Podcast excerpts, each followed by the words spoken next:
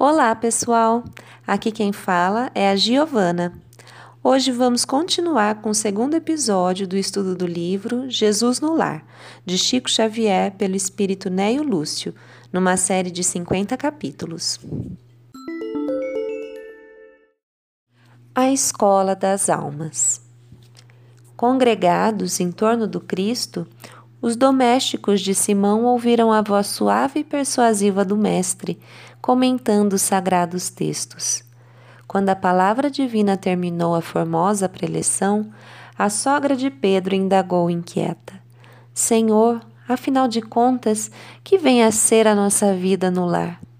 Contemplou a ele significativamente, demonstrando a expectativa de mais amplos esclarecimentos, e a matrona acrescentou: iniciamos a tarefa entre flores, para encontrarmos depois pesada colheita de espinhos.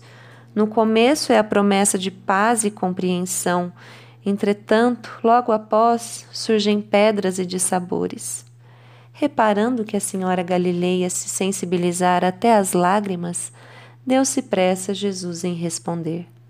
O lar é a escola das almas o templo onde a sabedoria divina nos habilita pouco a pouco ao grande entendimento da humanidade. E sorrindo perguntou: Que fazes inicialmente as lentilhas antes de servi-las à refeição?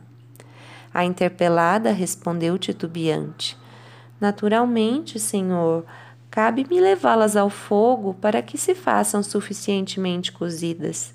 Depois, devo temperá-las, tornando-as agradáveis ao sabor. Pretenderias também, porventura, servir pão cru à mesa? De modo algum, tornou a velha humilde. Antes de entregá-lo ao consumo caseiro, compete-me guardá-lo ao calor do forno. Sem essa medida. O divino amigo então considerou: há também um banquete festivo na vida celestial, onde nossos sentimentos devem servir à glória do Pai. O lar, na maioria das vezes, é o cadinho santo ou forno preparador. O que nos parece aflição ou sofrimento dentro dele é recurso espiritual. O coração acordado para a vontade do Senhor retira as mais luminosas bênçãos de suas lutas renovadoras, porque somente aí de encontro uns com os outros, examinando aspirações e tendências que não são nossas, observando defeitos alheios e suportando-os, aprendemos a desfazer as próprias imperfeições. Nunca notou a rapidez da existência de um homem?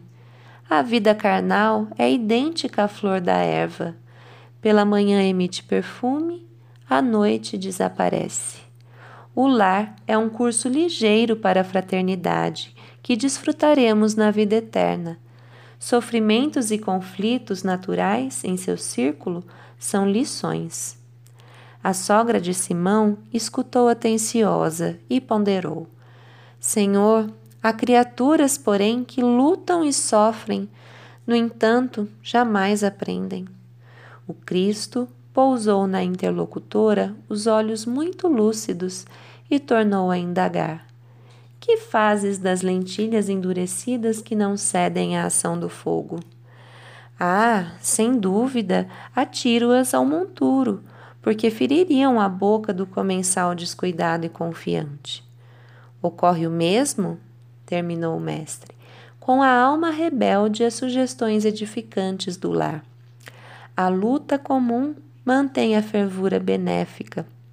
Todavia, quando chega a morte, a grande selecionadora do alimento espiritual para os celeiros de nosso Pai, os corações que não cederam ao calor santificante, mantendo-se na mesma dureza, dentro da qual foram conduzidos ao forno bendito da carne, serão lançados fora, a fim de permanecerem por tempo indeterminado na condição de adubo entre os detritos da natureza.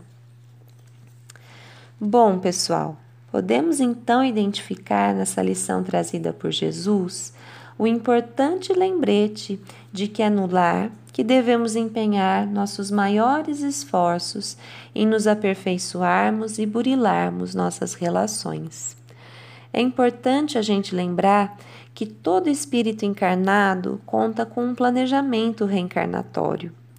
Antes de reencarnar, todo espírito tem a oportunidade de escolher as situações que deverá viver de acordo com o que deve melhorar em si mesmo. Assim, por vezes, escolhe nascer entre espíritos afins, e noutras vezes precisa reencarnar entre aqueles com os quais possui dívidas e também resgates. Por isso, a convivência no lar é, como diz Jesus nessa lição, o forno espiritual. É o recurso que a providência divina usa em nosso favor para nossa própria reforma, nossa reforma íntima. Por hoje era isso. Muito obrigada a todos pela oportunidade e até uma próxima. Viva Jesus!